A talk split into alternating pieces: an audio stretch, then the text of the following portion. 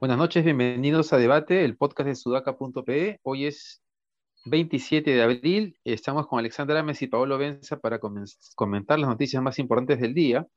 Y queríamos eh, comenzar con esto que ha sido casi una cadena de, de, paneles alertando sobre el, sobre el comunismo, paneles que estarían instalados en las calles de Lima. Yo la verdad que estoy en cuarentena estricta, no sé cuántos hay efectivamente, ustedes creo que también pero aparentemente sí hay algunos, algunos eh, paneles publicitarios alertando sobre el comunismo en el Perú.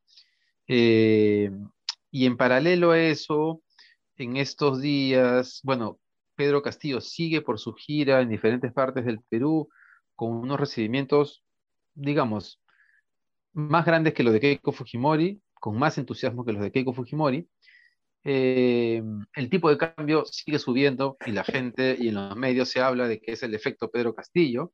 Hay personas que han compartido los, las portadas y los videos del año 2011 cuando se le echaba la culpa de lo mismo Humala. Eh, y eh, Keiko Fujimori ha comenzado a ser un poquito más, este, ¿cómo decirlo? Arrepentirse de lo que hizo el 2016, diciendo que se les pasó la mano eh, y como comentábamos ayer, a ir con un poco más de propuestas específicas, ¿no? Sigue defendiendo el statu quo, atacando el comunismo en Venezuela, el supuesto chavismo de Castillo, pero su estrategia sigue ahí en campaña. La pregunta es, nuevamente, este estigma del comunismo y de Venezuela, eh, este pánico bursátil del tipo de cambio que se acusa a, Castillo, o se le achaca a Castillo, será, tendrá algún efecto, no hablemos, de, no hablemos de si será suficiente, ya que son 20 puntos de diferencia, ¿no? Pero ¿tendrá algún efecto en la siguiente encuesta, creen ustedes? Yo creería que no. Eh, no ha funcionado la, la campaña eh, de una semana a otra, ¿no? O sea, ya se había empezado con esta estrategia y se ha visto en la segunda encuesta que no le ha funcionado. De hecho, hay un meme bien simpático, no quisiera reducir el análisis a un meme, un meme pero la verdad es que los memes son, son muy buenos, en donde por un lado está, eh, hay gente, personas de Castillo pintando, ¿no? El muro con el lápiz, y al costado paneles gigantes, carísimos, este, diciendo no al comunismo, ¿no? Entonces, yo lo que sigo sintiendo es, Keiko, eso es todo lo que tienes para ofrecerme, el miedo al comunismo. Detrás de eso no hay más que me puedas ofrecer. Entonces, eh, a mí particularmente no me convence esta estrategia del, comunismo, ¿no? O sea, que, que, que, impartir el miedo sea lo único que tiene para ofrecer, pues debilita totalmente toda su, su propuesta programática y eso que, o sea, si bien los dos adolecen de equipos técnicos, me parece que Keiko tendría más posibilidades de mostrar gente que tiene experiencia en la función pública que, Castillo, ¿no? Como dijo Ronald Cross, no puede ser que la estrategia reflejada en los paneles este, sea precisamente colgar paneles con el meme que manda la señora de 75 años de San Isidro todos los días al WhatsApp, ¿no? O en Facebook. No puede ser que esa sea la campaña de comunicación que esté resaltando en redes sociales y en la vía pública. Es, es, es, es el camino al fracaso. Y lo otro que veo es que Castillo ya está en el camino del populismo, pues, desbocado, ¿no? O sea, Castillo ya está en el punto en el que dice que no le interesan, que, que va a, que va, que no va a pasar la, la, Sutran, que no va a pasar la ATU. David, tú dijiste que habías visto que no iba a pasar la Defensoría, ¿verdad?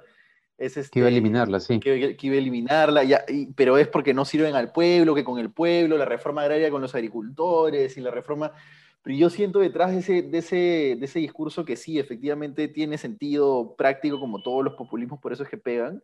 Este, ya siento un populismo desmedido, ¿no? Que el populismo es como, o sea, un poco de populismo es necesario en un país como el Perú, donde necesitas gobernantes fuertes que la gente admira, quiere y sigue como Vizcarra, pero un populismo como el de Castillo, yo ya no sé si sea eh, más peligroso incluso que su plan de gobierno que, está desconociendo, ¿no? Entonces, eso. Y lo del dólar en chiquito, este, lo que pasa es que hay una data que creo que ninguno de nosotros maneja, que es qué tan dolarizada está la economía peruana, ¿no? Yo te diría que digamos, ¿quiénes usan dólares? ¿Los que importan, los que exportan? ¿Alguien, uno otro que trabaja para una empresa transnacional, internacional?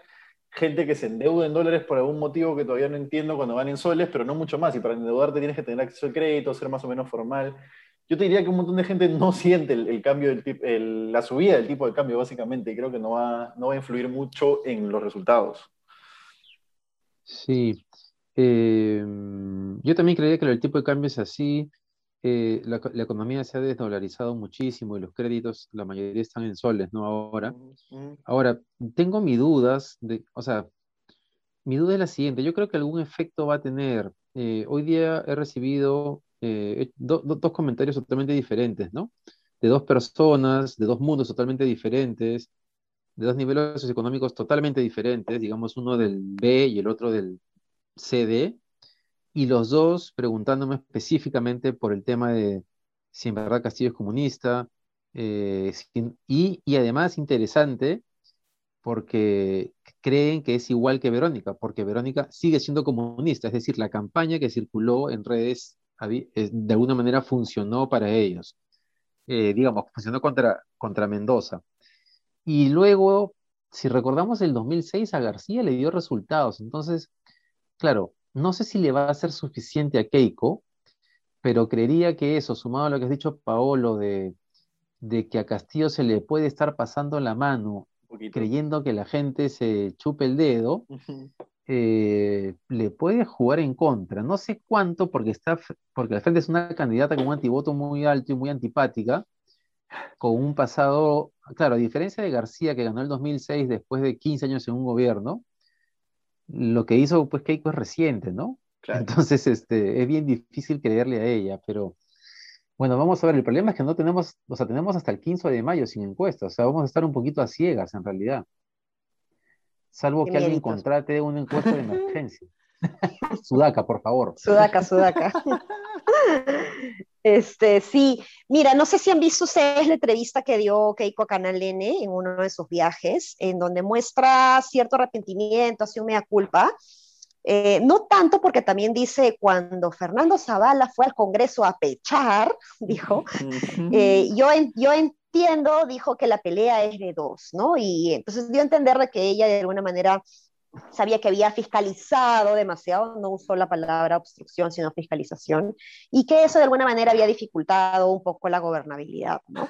Eh, pero se, me prendió el foco porque dije, creo que algo que le podría ayudar a Keiko es inclusive Zavala. Yo no sé si Zavala esté dispuesto a, apoyarla públicamente, pero un anuncio de Keiko diciendo de que él va a ser su primer ministro sería bien disruptivo pero creo que ayudaría, ¿no? ¿O no? ¿Cómo la ven ustedes eso? Yo creo que Zavala, después de lo que le pasó, no vuelve al Estado de ninguna manera.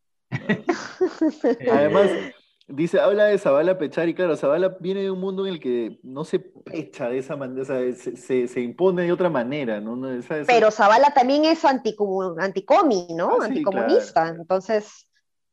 Sí, ahora él está ahorita en un cargo que es bien difícil. Bueno, igual lo podía volver a tener, pero veo un poco difícil. Pero en cualquier caso, el punto que plantea Sale es importante porque hoy el comercio dice que en realidad, claro, le estamos exigiendo a Castillo que muestre con quién está, pero Keiko tampoco tiene, o sea, tampoco muestra más allá de Rospigliosi y de Bustamante, este, quién es su equipo eventual. A mí cuando me mencionan a la señora que es su segunda vicepresidenta, eh, ¿cómo se llama? Este, Juárez. Juárez, se me escarapela el cuerpo. Cada vez que yo veo a, Juárez y a.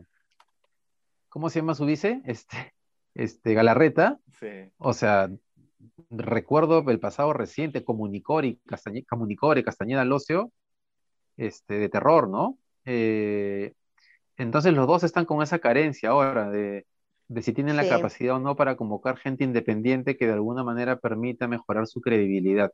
Ahora, la señora, la señora tiene que pedir perdón, ¿no? Y creo que eso no, creo que le están aconsejando mal el decirle no, no seas a los caviares porque no vas a ganar nada y después te van a tilar de asesina y de, y de obstruccionista. No, yo creo que la señora tiene que sentarse, pedir perdón, decir, porque es evidente lo que ha hecho, está fresco en la memoria.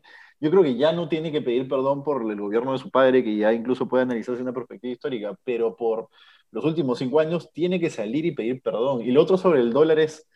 Eh, en teoría pues está subiendo por factores coyunturales no estructurales, ¿no? Entonces, si es que las cosas se calman, debería bajar a un nivel de 3.6, 3.7 antes de la segunda vuelta. Si sale Castillo, ya olvídense, pues no, pobres los endeudados en dólares, pobres los endeudados en dólares, no se endeuden en dólares, por favor.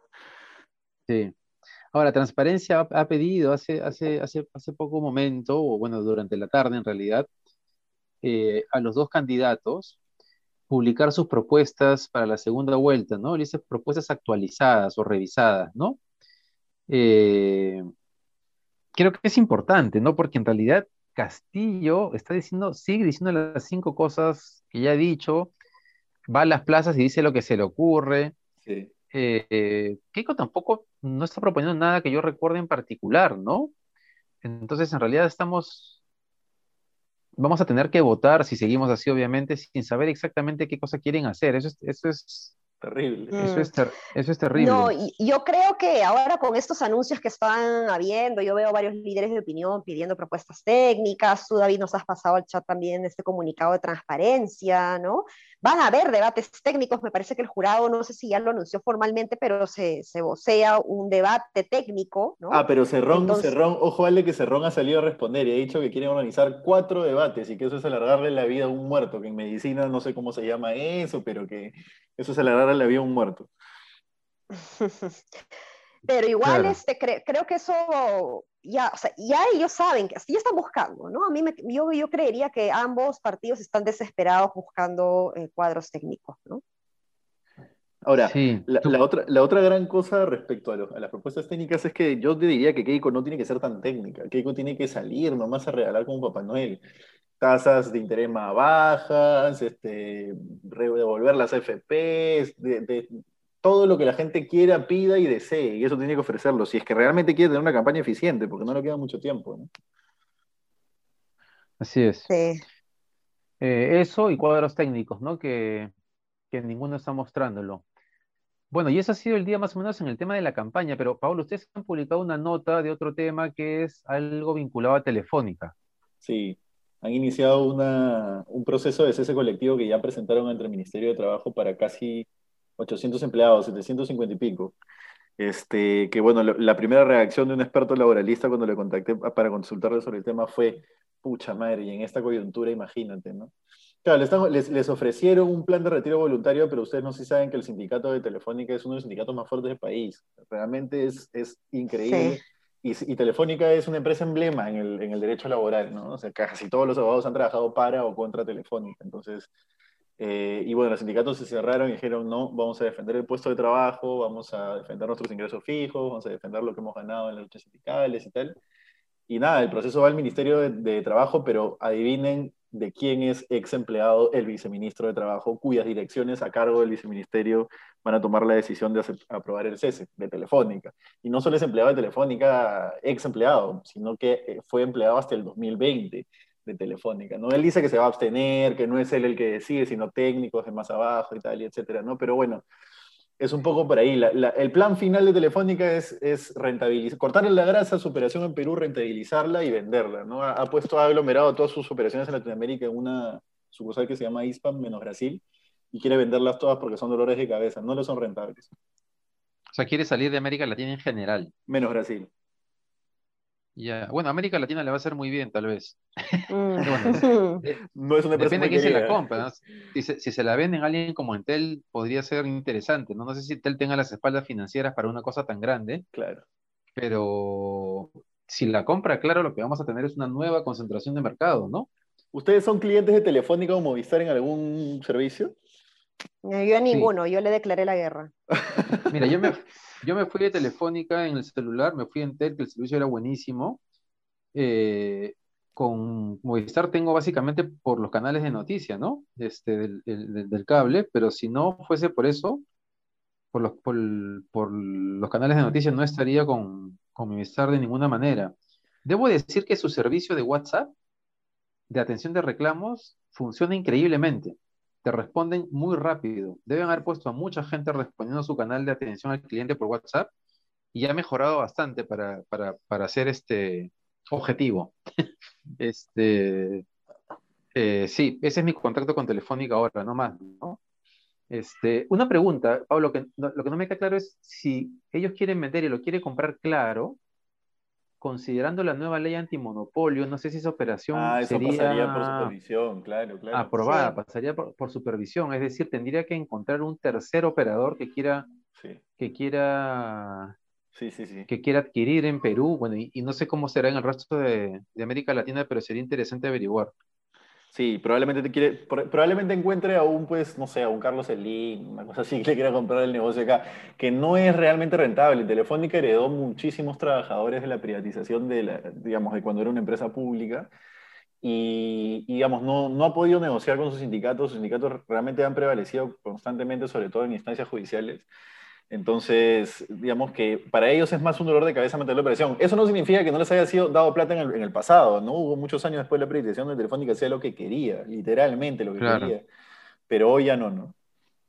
Así es. Bien, veremos qué pasa en los siguientes días. Creo que con eso hemos abarcado lo más importante, ¿no es cierto?